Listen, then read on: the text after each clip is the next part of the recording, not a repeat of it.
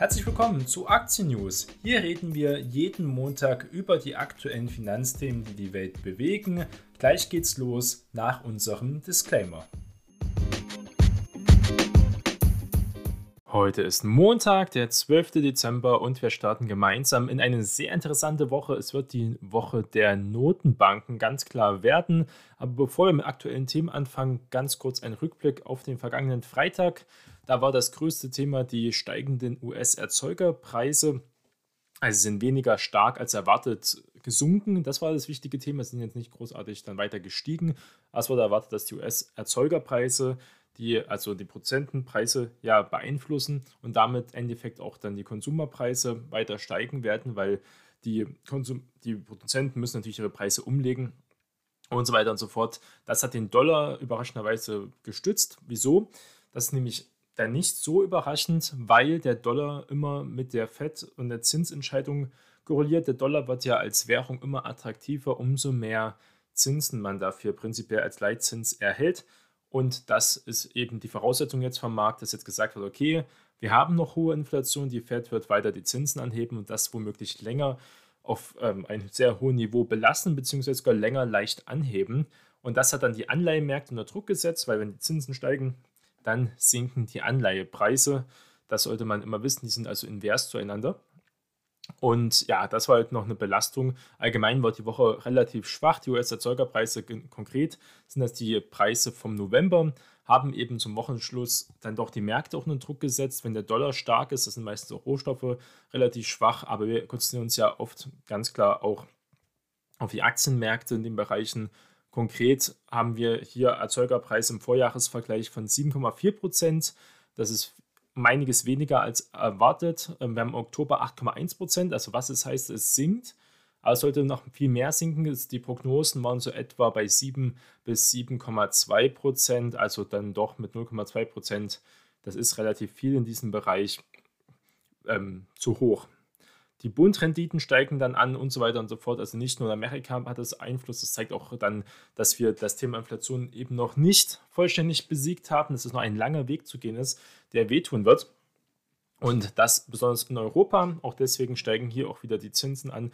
Von zweijährigen Bundesanleihen sind jetzt bei 2,17 Prozent wieder. Sie sind ja alle ein wenig zurückgekommen, ähm, ist noch weit weg von den Hochs, könnte aber auch wieder zu sehen sein. Wir haben ja in den USA langläufige Staatsanleihen etwa bei 3,5 Prozent. Die waren auch schon mal bei 4,2. Also da können noch viel Bewegung drin sein. Gucken wir auf die Indizes, sehen wir, der DAX hat sich relativ gut gehalten, aber da gab es die nachbörslichen Daten eben noch nicht von den Erzeugerpreisen aus der USA. Das heißt, wir werden an diesem Montag ein bisschen schwächer starten, aber der Freitag noch ähm, mit 0,7% im Plus geschlossen. Auch der Eurostox sah ganz gut aus.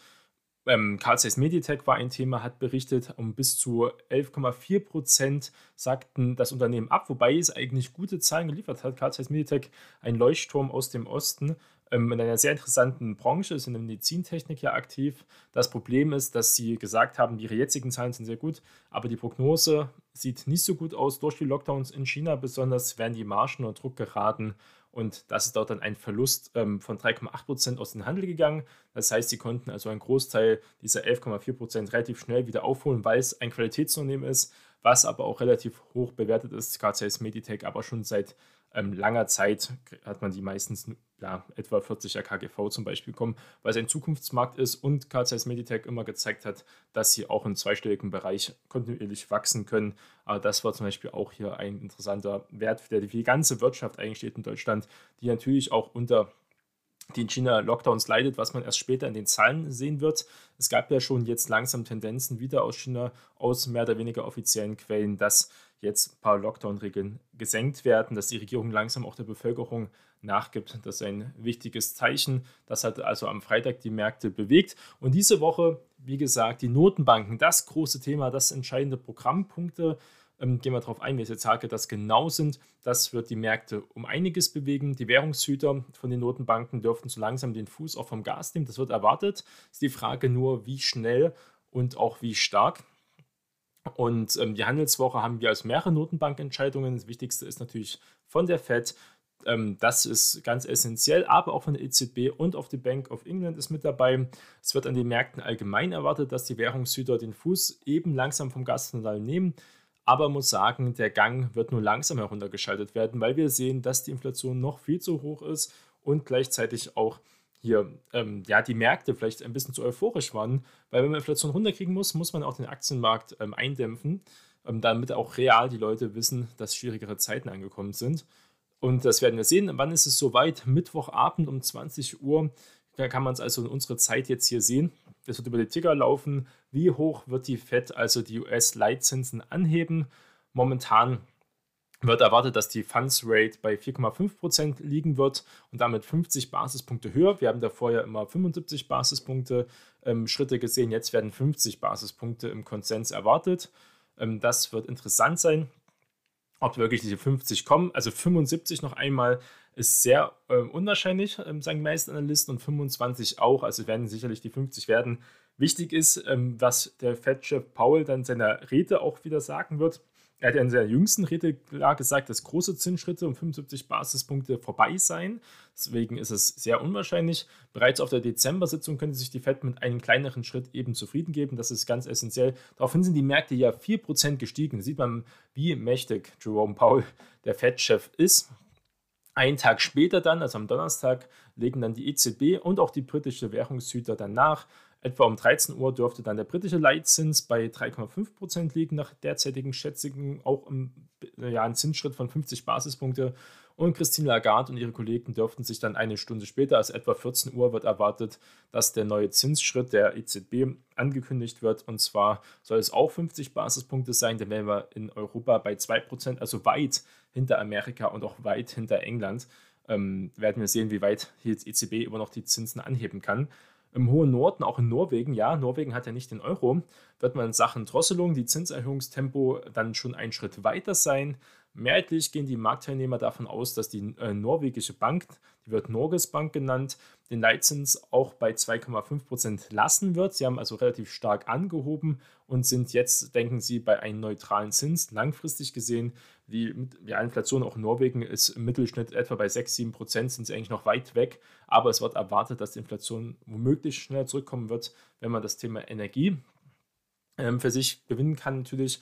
Gleichzeitig hat Norwegen nicht so eine hohe Inflation wie der restliche Euroraum, weil sie relativ energieunabhängig sind und ja sogar von den Energiepreisen ähm, ja, profitieren mit ihren großen statischen Ölanlagen zum Beispiel. Aber jetzt nur mal dort sieht man einfach als Vergleich sogar Norwegen hat höhere Zinsen als Europa und also EZB besser gesagt. Das ist auch ein Zeichen, dass dann noch um einiges Schmerz in Europa passieren muss, damit wir wirklich langfristig die Zinsen runterbekommen. Und die Energiekrise, Nachwirkungen, ja, Corona ist ein Teil der Welt auch noch ein Thema.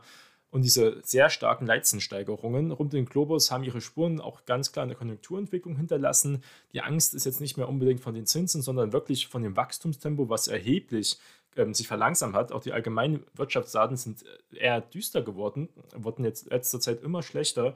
Spricht viel dafür, dass wir in, eine in Europa als eine Rezession ausgemacht, aber wie es in Amerika aussieht, ist dann essentiell. Man kann nur hoffen, dass der Wirtschaftsmotor China wieder anspringt.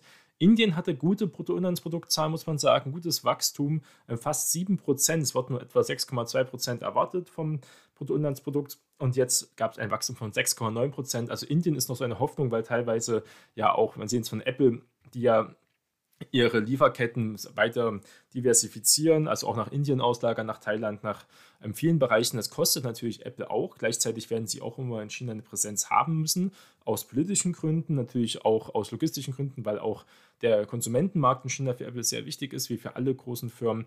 Und man darf das nicht unterschätzen. Man baut da Lager auf da. Also man hat also eine Dezentralität. Das ist vielleicht gut für die Lieferketten, wenn wieder bestimmte Regierungen bestimmte Maßnahmen machen oder eine globale Lieferkettenstörung eintritt, wie wir es jetzt die letzten Jahre gesehen haben, dann ist das natürlich von Vorteil. Aber jetzt sind das natürlich weitere Fixkosten, neue Lager, wieder weitere Mitarbeiter, die man sonst nicht hätte, wenn man zentralisiert hätte, große Hallen zum Beispiel. Also das sollte man auch nicht unterschätzen. Das wird auch Apple auf die Margen gehen, ist aber langfristig bestimmt auch für die Investoren eine kluge und sichere Entscheidung. Ähm, Tim Cook hat ja hier oft die richtigen Riecher gehabt. Wir sehen es ja auch, TSMC ja eigentlich aus Taiwan baut immer mehr äh, Fabriken in Europa, aber besonders in den USA wird jetzt eines der größten Fabs, wie es ja genannt wird, für die Halbleitertechnologien eröffnet. Und zwar von keinem geringeren ähm, Speaker als Tim Cook, der auch gesagt hat, dass Apple hier der größte Abnehmer sein wird, weil der Bedarf weiterhin so groß ist da in diesem Bereich ist es schon sehr interessant. Die Zinskurve, das ähm, muss man auch erwähnen, das sieht gar nicht gut aus, ähm, ist im Bund so, ist in Amerika aber auch so, ist komplett invertiert und zwar sehr, sehr stark. Und was heißt das, wenn die Zinskurve invertiert? Das ist das typische Lehrbuchsignal für eine Rezession. Und umso stärker sie invertiert, meistens umso stärker ist auch die Rezession. Und Rezession würde nochmal heißen, auch an den Börsen reden wir dann von 20 bis 30, mindestens 20 bis 30 Prozent Wertverlust. Ähm, ohne schnelle Bounce-Back, ähm, solange die Zinsen auch hoch bleiben, kann man sich eine Rezession auch nicht, sage ich mal, mit Wachstum rauskaufen, mit neuer Verschuldung. Wir haben ja eine, schon eine sehr hohe Verschuldung und sie wird jetzt sehr, sehr teuer. Das sagt unser Finanzminister auch immer wieder, dass es jetzt immer teurer wird, ähm, Schulden aufzunehmen. Das stimmt auch. Er hat ja auch angekündigt die Woche, dass womöglich er mehr Geld zur Verfügung stellen möchte für die Aktienrente, was prinzipiell ja eine ganz gute Nachricht war, aber natürlich auch mit neuen Schulden. Gut, man kann als Bund immer noch, haben wir gesehen, die zweijährigen Bundesanleihen 2% Schulden aufnehmen, ist immer noch extrem günstig. Würde ich auf jeden Fall machen, bei einer Inflation in Deutschland von 10%, jedenfalls kurzfristig gesehen, dann sind 2% ähm, Zinskosten doch immer noch extrem günstig, äh, günstig. Erst recht, wenn man es vergleicht mit anderen Ländern, sollte Deutschland eigentlich so viele Schulden aufnehmen, wie es kann. Äh, jetzt jedenfalls noch, weil irgendwann kann es Deutschland nicht mehr machen, weil wir müssen reformieren, wir müssen sanieren, ähm, viele Infrastrukturprojekte, die Wirtschaft hier wieder innovativ zu gestalten und da ähm, kann Geld nie schaden, als recht, wenn es noch so günstig gibt. Natürlich war es noch vor ein paar Jahren noch viel günstiger. Man hätte diese 100-jährige Staatsanleihe machen müssen, wie das in Österreich passiert ist.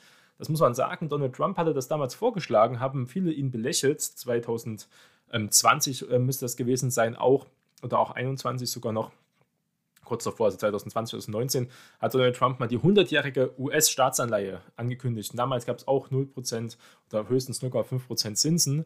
Worte belächelt, ist dann daraus nichts geworden, ähm, weil man ihn auch oft in vielen Bereichen eben nicht ernst genommen hat. Ähm, das wäre damals die richtige Entscheidung gewesen, auch für die USA so viel Schulden aufzunehmen, wie es ging in dem Bereich. Und wenn man es auch richtig investiert, also da muss man beim Staat ja immer aufpassen, ob das Geld auch an der richtigen Stelle dann verwendet wird. Gehen wir mal weg von dieser großen Übersicht, was die Märkte einfach weiterhin bewegen wird auf einzelne Unternehmen. Und was sehr viel interessiert, ist dieser Microsoft-Deal. Von welchem Deal rede ich hier? Ja, Microsoft und Activision Blizzard.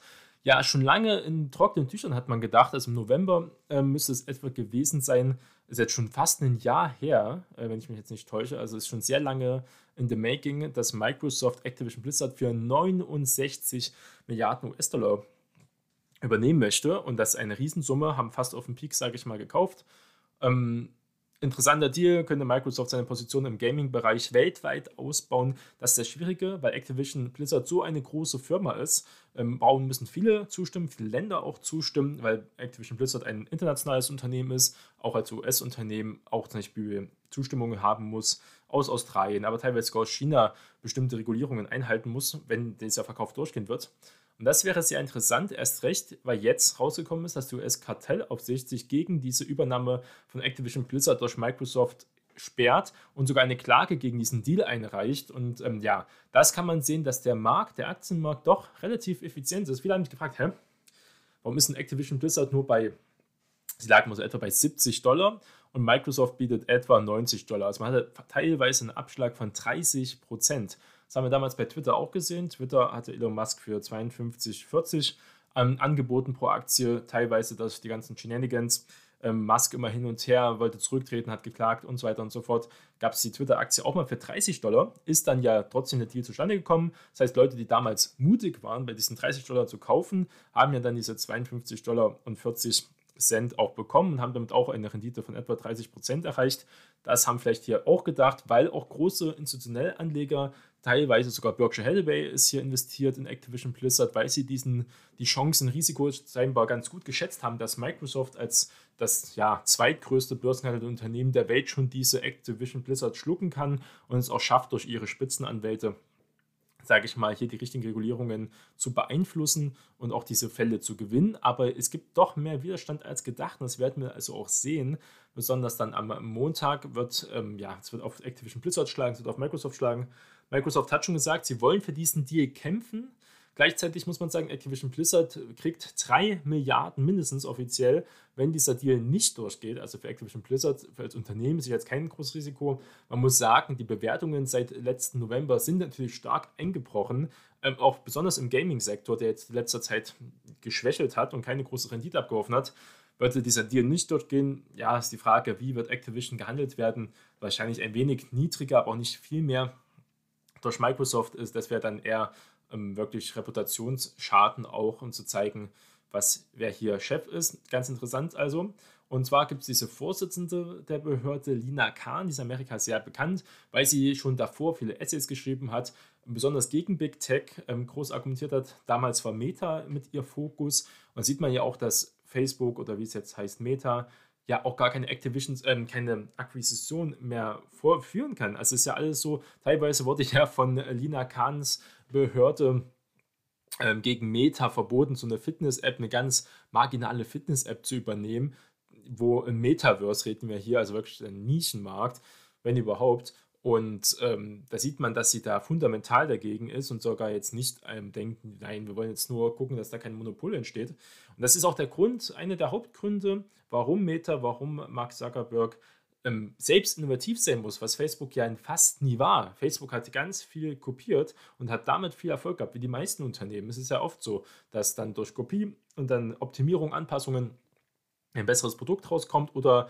man die Konsumer einfach besser überzeugen kann von sich, auch durch Marketingstrategien dass das funktioniert, aber Facebook hat so relativ wenig Originelles. Ja, auch die Idee von Facebook war damals nicht einmalig. Es kamen viele Punkte zusammen, wie es dann funktioniert hat mit Networking hat er angefangen in Universitäten und so weiter. Und ähm, jetzt merkt man also, weil ähm, Meta keine Möglichkeit hat, weitere Firmen zu übernehmen und damit zu kaschieren, dass sie seit Jahren keine Innovationskraft mehr haben, müssen sie also selbst Sachen entwickeln. Und das hat Meta, wie gesagt, noch nie richtig geschafft. Deswegen haben sie ja WhatsApp übernommen, deswegen haben sie Instagram übernommen. Mit Instagram haben sie dann geschafft, also ein relativ kleines Unternehmen mit ein paar äh, Millionen ähm, Nutzern, da wirklich ein Milliardenkonzern ähm, zu kreieren. Das muss man natürlich auch zugestehen. Das schaffen sie durch die Synergieeffekte damals durch Facebook auch. Also das war ein großer Fehler, ähm, sagen ja viele von den Kartellbehörden. Und seitdem wird als ein ganz scharfes Auge auf Big Tech geworfen. Und jetzt ist auch Microsoft wieder unter die Flinte geraten, ein Unternehmen, das geschafft hat, wieder Vertrauen zu schaffen in diesen Sektor. Microsoft war ja damals fast zerschlagen worden im 2000er Jahre rum wegen ihrem Betriebssystem. Ähm, da haben sie nochmal viel Glück gehabt und daraufhin ist ja bei diesem ganzen Thema, wo Microsoft fast zerschlagen wurde, ist die Aktie ja zehn Jahre seitwärts gelaufen. Man muss mal einen langfristigen Chart von Microsoft angucken. Das ist äußerst interessant. Da sieht man, dass da zwischen ja, 2005 bis 2015, also wirklich zehn Jahre, hat man da eine ähm, Durchschnittsrendite von einstelligen Prozentbereich, wenn überhaupt, gehabt. Viele haben auch Microsoft damals nur gekauft für die Dividende. Sie haben es dann geschafft durch den Cloud-Umsprung, besonders auch dann, wo Bill Gates dann weg war, muss man auch dazu sagen. Ähm, dann mit Nadal, wo dieser erst gekommen ist. Dann ähm, ging es erst los, da hat man wieder Wachstum gesehen und das hat man auch im Kurs gesehen, da ist Microsoft wirklich von 50 äh, Euro konnte man Microsoft noch 2015, 2016 kaufen, ähm, ja auf über 300 im Hoch gestiegen. Und das lag ähm, durch die richtigen Entscheidungen und durch auch dazu, dass sie damals nicht zerschlagen wurden, aber es sind nur ganz knapp der Zerschlagung entkommen. Also Microsoft auch kein Unbekannter in diesem Bereich, aber die letzten Jahre sehr ruhig gewesen, hat man nie was gehört, man hat immer über Amazon geredet mit den AWS ähm, natürlich, dass man das abspaltet von den E-Commerce, von der Logistik und natürlich Meta. Das große Thema Apple hört man auch relativ wenig. Jetzt kommt das bei Apple immer wieder hoch, wie ein App Store. Das wird ja auch richtig schon verhandelt und ist ein großes Thema, wenn man 30% auf alles, alle Verkäufe im App haben möchte, was teilweise ja wirklich an Wucher grenzt. In Deutschland haben wir ja die 30% Wucherklausel, wenn es bei, um, bei Krediten zum Beispiel.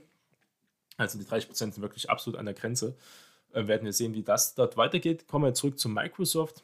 Microsoft merkt also jetzt, okay, jetzt geht's los. Wir haben eine härtere Gangart in der US-amerikanischen Kartellbehörde. Die wird ähm, FTC, heißt die, also ausgesprochen Federal Trade Commission.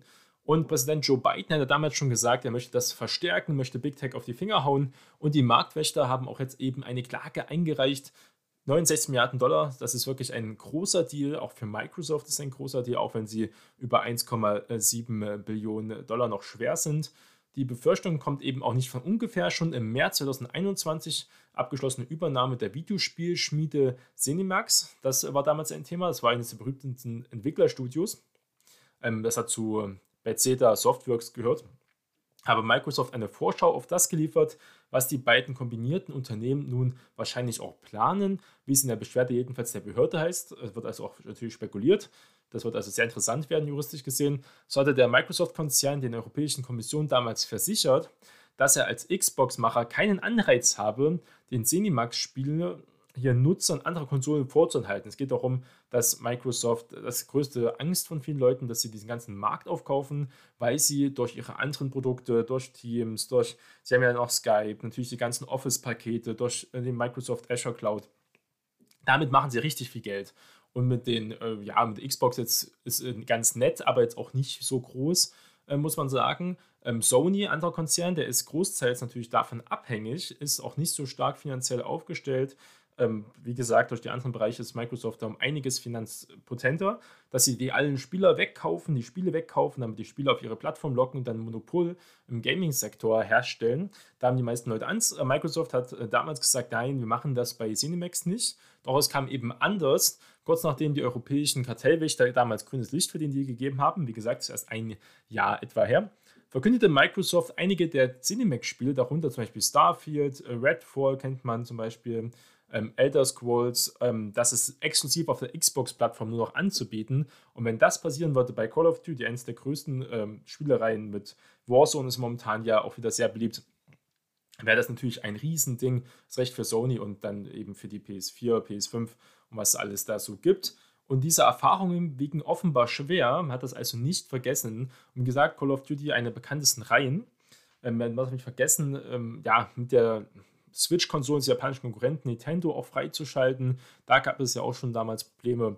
Auch via Twitter hatte Microsoft-Präsident Brad Smith auch den Rivalen Sony zudem angeboten, sich zusammenzusetzen und zu reden, um einen 10-Jahres-Vertrag auch für die PlayStation auszuarbeiten. Das Microsoft bewegt sich schon, sagt, okay, für 10 Jahre könnt ihr auch noch Call of Duty mitbenutzen zum Beispiel, weil auch Sony auch klagt als privates Unternehmen gegen diese Übernahme. Also es gibt echt viele Widerstände, nicht nur aus der staatlichen Seite, sondern auch aus der privaten und versprach auch im Sommer Microsoft Neutralitätsvereinbarungen abzuschließen. Es wird wirklich hier viel versucht, um diesen Activision-Deal durchzubekommen, werden wir sehen. Auch der EU wird man weiter, auch in der Marktaufsicht, die CMA, das ist ja ein großes Thema im britischen Bereich, aber die EU-Kommission wird auch erwartet, dass dann noch viel mehr Zugeständnisse kommen werden müssen. Und da ist der Deal für, ja, für Activision, sieht immer noch ganz attraktiv aus, muss man sagen, finde ich.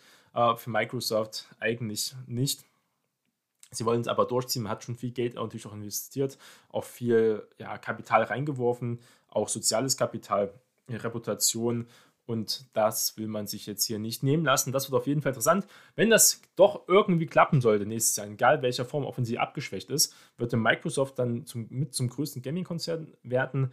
Ähm, dann inoffiziell ist Tencent wahrscheinlich noch größer, aber von der Marktbreite her, dann wäre Microsoft fast ja, ein Großteil mehr Gaming-Unternehmen geworden als jetzt nur ein bekannter Cloud-Anbieter und ähm, Office Enterprise-Lösungsunternehmen.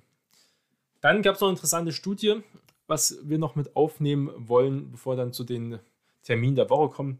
Die Investitionen in Tech-Firmen brechen ein. Das ist natürlich jetzt keine, ja, ja, es jetzt wundert, kann kein Wunder natürlich, weil wir es auch in den Kursen gesehen haben, dass besonders kleinere Tech-Startups die an den Börsen gelistet sind, also hohes Wachstum teilweise hatten, aber natürlich auch viel Geld verbrannt haben und gleichzeitig auch, ja, ähm, ja, das größte Problem war wirklich das Geldverbrennen in vielen Bereichen und auch wo das Businessmodell ja schwierig war. Wenn das beste Beispiel waren einfach die kurzen Lieferdienste, ähm, also Quick Commerce wird das ja genannt.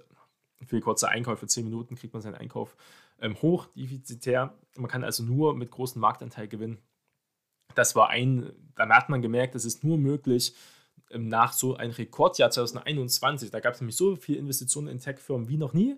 Und jetzt, das ist wie so ein Schweinezyklus 2022 gab, ist diese Investition eingebrochen und zwar relativ stark, äh, muss man sagen. Insgesamt verloren mindestens 14.000 Menschen in ihren Job in sogenannten Tech-Firmen. Trotzdem bleibt der größte Teil der Branche auch optimistisch, aber es kommen noch viele Entlassungen, werden noch ähm, auf uns zukommen. Das beste Beispiel wird die Kryptobranche mit sein, was ja auch in der Tech oft mit ja, inkludiert ist. Das ist einfach das Thema. Wir sehen bei Kraken, eine der ältesten, bekanntesten und ja auch mit vertrauenswürdigsten Börsen, was man so liest, hat ja 30 Prozent der Mitarbeiter jetzt entlassen. Auch Coinbase hat ja dieses Jahr 18 Prozent entlassen. Da erwarte ich noch auch bei Coinbase, dass es noch einiges mehr werden müssen. Sie verbrennen zu viel Cash. Unternehmensanleihen von Coinbase sind stark unter Wasser. Die werden nicht zum Nennwert gehandelt. Sie werden also mit großem Abschlag gehandelt. Das ist immer ein Zeichen für eine Möglichkeit einer Insolvenz. Das sollte man nicht unterschätzen. Man muss ähm, wirklich Coinbase viel tun, um auch wieder Vertrauen in den Markt zu gewinnen. Ihr Aktienkurs ist über 80 Prozent im Minus. Ähm, das sind alles keine gutes Zeichen. Problem ist, wenn Coinbase sinkt als das einzige wirklich vollständig regulierte US-Unternehmen in allen Bereichen, das wäre ein schlechtes Zeichen, weil Binance ist auch nicht die Lösung. Ähm, darf man nicht vergessen, dass dieses, es gibt Binance US, aber großteils auch unreguliert ist und ja, das wäre für die ganze Branche noch ein Todesstoß. Also nur ein ganz kleiner Teil, muss man sagen. Allgemein die gesamte Kryptobranche, alle Währungen, alles, was da gibt, ist ja nur 800 Milliarden groß. Also ähm, das ist jetzt nicht der Rede wert. Das kann also den Finanzsektor zum Beispiel jetzt nicht stören. Wir waren schon mal bei 3 äh, Billionen, sind aber jetzt, wie gesagt, 800. Sieh mal, was das für ein Kursverlust war. Und davon ist ja Bitcoin etwa 300 Milliarden und Ethereum etwa 160 Milliarden. Das sind die Dickschiffe, also sie stellen fast die Hälfte der Marktkapitalisation her, wenn es jetzt um die Tokens geht. Und der Rest sind dann wirklich, äh, ja, großteils Stablecoins und ganz kleine, äh, ja, meistens nicht nennenswerte Kryptowährungen. Als Beispiel Kommen wir nochmal zu den Investitionen in die breite Tech-Wirtschaft. Haben wir 2021 104 Milliarden gesehen und jetzt sehen wir nur 85 Milliarden. Das ist also 18 Prozent weniger und das wird wahrscheinlich auch weiter zurückgehen. Wir sehen auch jetzt, dass die Politik langsam reagiert. Wir haben Startups immer mehr in der Krise, ähm, auch Kapital heranzuschaffen. Wenn es auch geht um E-Roller-Anbieter, Tier zum Beispiel, streichen viele Jobs. Dann kam ja die Nachricht auch die letzten Tage, dass Gorillas jetzt übernommen wird von Getir, das ist der äh, türkische Konkurrentanbieter gewesen, aber zu einer extrem, das wird ein Fire Sale gewesen sein. Bin sehr gespannt, was da für Details rauskommen. Die Bewertungen von beiden Firmen sind extrem gesunken. Muss man überlegen, dass äh, Gorillas wurde auf den Höhepunkt ja, ich glaube, fast mit 10 Milliarden äh, bewertet. Das ist unglaublich, wie man auf so eine Bewertung gekommen ist. Ähm, teilweise in den letzten Runden 2 Milliarden. Ne, 10 Milliarden war Getir. Gut, 10 Milliarden war Getir und ich glaube, Gorillas war am Höhepunkt 2 Milliarden was natürlich auch trotzdem extrem viel ist für ein Unternehmen, was noch nie Geld verdient hat, aber dafür stark gewachsen ist, das muss man dazu sagen. Typisches Startup, die wachsen schnell, die müssen auch kein Geld verdienen, solange sie wachsen können und auch dann irgendwann sehen, okay, wir haben auch ein Leverage, ein äh, operatives Leverage, das heißt, wir wachsen, und wir haben gewisse Fixkosten und wir können die aber dann zum Beispiel anheben. Und ähm, wenn wir das dann schaffen, die Kosten gleichzuhalten und trotzdem ähm, die Gewinnmarge anzuheben, zum Beispiel oder weiter zu wachsen, ähm, Fixkosten bleiben, wir haben keine variablen Kosten, wir haben auch wirklich einen Business Edge, dann kann man ganz schnell mit starkem Wachstum dann auch das runterschrauben, korrigieren und damit auch Geld verdienen. So funktioniert das im besten Fall, was natürlich leichter gesagt ist als getan. Und das sehen wir gerade, also eine große Konsolidierung auf allen Märkten, besonders in der Technologiebranche wird es noch fortgehen. Ähm, wie gesagt, Gorillas ist wirklich das beste Beispiel mit Flink und Co. Genau das gleiche. Da werden wir sehen, aber das sorgt dann wieder für Kreativität. Ähm, Kreativität entsteht ja auch durch die Zerstörung. Kreative Zerstörung, ein Fundament des Gedankens der kapitalistischen Marktwirtschaft ist eben diese Zerstörung und dass daraus Neues wachsen kann. Und das werden wir auch in den nächsten Jahren und besonders in den nächsten Monaten wieder sehen, weil, wie gesagt, die wirtschaftlichen Daten auf eine Rezession tendieren. Wie gesagt, Woche der Notenbanken, das ist eigentlich das Hauptthema. Am Freitag ähm, haben wir dann noch den, das war, nee, das war natürlich letzten Freitag, diese Woche. Steht viel an, haben wir am Dienstag geht's los. Am Dienstag bekommen wir unsere Inflationsdaten für die Verbraucher in Deutschland kommt am 13. Dezember. Wie gesagt, am Dienstag wird mit 10% erwartet. Das heißt, bei uns bleibt es hoch. Wir hatten da vorher schon 10%. Also keine Steigerung mehr. Wir haben vielleicht die Fahnenstange erreicht. Ist die Frage, ob wir wieder schnell runterkommen. Weil 10% Inflation trotzdem, wenn sich das einfesten würde, wenn es jetzt hier verfestigt einfrisst, das ist ein extremer Kaufverlust. Und Inflation trifft wirklich natürlich besonders die ähm, ärmere Menschen, die, die Mittelschicht besonders verarmt auch da in dem Bereich. Wir haben nicht mehr genug Abstand zur Sozialhilfe. Deswegen ist das Bürgergeld ja so auch so umstritten gewesen. Das ist sozialer äh, Sprengstoff in allen Bereichen. Das muss man unbedingt schaffen, auch wenn man da teilweise die Wirtschaft äh, beschädigen muss durch die Zinsanhebungen. und ähm, muss man Inflation schnellstmöglich runterbekommen. Ähm, das sollte man darauf achten. Der ZDW-Index kommt auch am Dienstag für den Dezember. Es wird erwartet, dass er sich ein wenig verbessert hat, aber er war ja auch historisch schlecht. Wir waren ja bei minus 36,7 Punkte beim ZDW-Index. Also wenn der noch weiter sinken würde, dann äh, ja, muss man sich wirklich Gedanken machen in der Unternehmensriege, wie momentan da die Stimmung ist. Dann bekommen wir die Inflationsdaten am Dienstag auch aus der USA. Das wird wichtig sein. Es wird auch mal die Zinsentscheidung beeinflussen. Der USA wird eine sinkende Inflation erwartet auf ein Niveau von etwa 7,3 Prozent. Davor waren es 7,7 Prozent. Der Dienstag wird also sehr volatil werden, je nachdem wie die Zahlen ausfallen. Wir haben Industriedaten am Mittwoch aus der USA und dann die Redner und Statements und sowie die Zinsentscheidung von der Fed. Also Dienstag, Mittwoch Kalender eintragen. Am Donnerstag ist dann die EZB dran. Die werden ihre Zinsentscheidung, wie gesagt, verkünden und gleichzeitig auch, wie viel die Banken bekommen, wenn sie Geld lagern. Momentan bekommen die Banken 1,5 Prozent und das wird auf 2 Prozent steigen. Das heißt, wenn man jetzt zum Beispiel nach Festzins-Sachen gucken möchte, wieder bei den Banken, äh, Deutsche Bank letztens Angebot gesehen von 1 Prozent, 1,25 Prozent, kann man also sagen, die Bank kriegt 2%, dann kann sie eigentlich ihren Kunden 1,5% als Festzins mittelfristig wahrscheinlich anbieten. Ähm, das wird also hier für Sparer interessant. Natürlich bei einer hohen Inflation sind 1,5% nicht viel, aber für viele Leute, die sich an Aktienmarkt nicht rantrauen, besser als nichts, das muss man dazu sagen. Gleichzeitig ist das halt auch wieder ein Grund, dass die Wirtschaft weiter geschwächt wird, wenn Leute nicht mehr konsumieren, sondern wieder zum Sparen angereizt werden, statt das Geld auszugeben. Freitag haben wir dann die europäische Inflationsrate noch. Wird auch erwartet, dass sie bei 10% bleiben wird. Und den deutschen ähm, Manufacturing Index, also Industriedaten, der soll etwa gleich geblieben sein, werden wir sehen.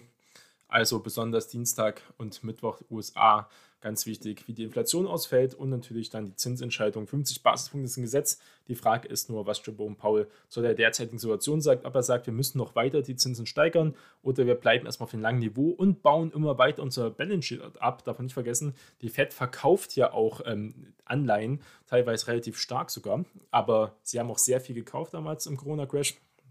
Das heißt, jetzt bis sie wirklich wieder auf ein Niveau kommen, wo es vielleicht ganz verträglich sein könnte, wird es noch sehr lange dauern und umso mehr natürlich die FED als größter Käufer damals immer mehr Anleihen verkauft, steigen dort auch wieder die Zinsen und das setzt dann besonders auch wieder Technologieunternehmen unter Druck. So kann man eigentlich die ganze Marktlage mit zusammenfassen. Ähm, die EZB muss auch anfangen, langsam Anleihen zu verkaufen. Sie frage, äh, was sehr interessant ist, welche Anleihen sie verkaufen. Werden sie eher die deutschen Anleihen verkaufen? Werden sie die europäischen? Es äh, gibt ja keine europäischen Anleihen, sondern die italienischen spanischen, französischen Anleihen wird man, wie was macht man da für einen Mix? Das wird auch die Märkte mit beeinflussen. Die EZB muss auch anfangen, das Balance Sheet, also ihre Bilanz, zu korrigieren. Die Frage ist nur, wie schnell sie das machen kann. Man merkt einfach, EZB hängt hinterher. Umso interessanter ist, dass der Euro sich noch so relativ gut halten kann. Aber ich glaube, das ist nur ein Phänomen. Wir werden den Euro auch wieder bei der Parität oder unter der Parität ähm, bestimmt in den nächsten Wochen wiedersehen.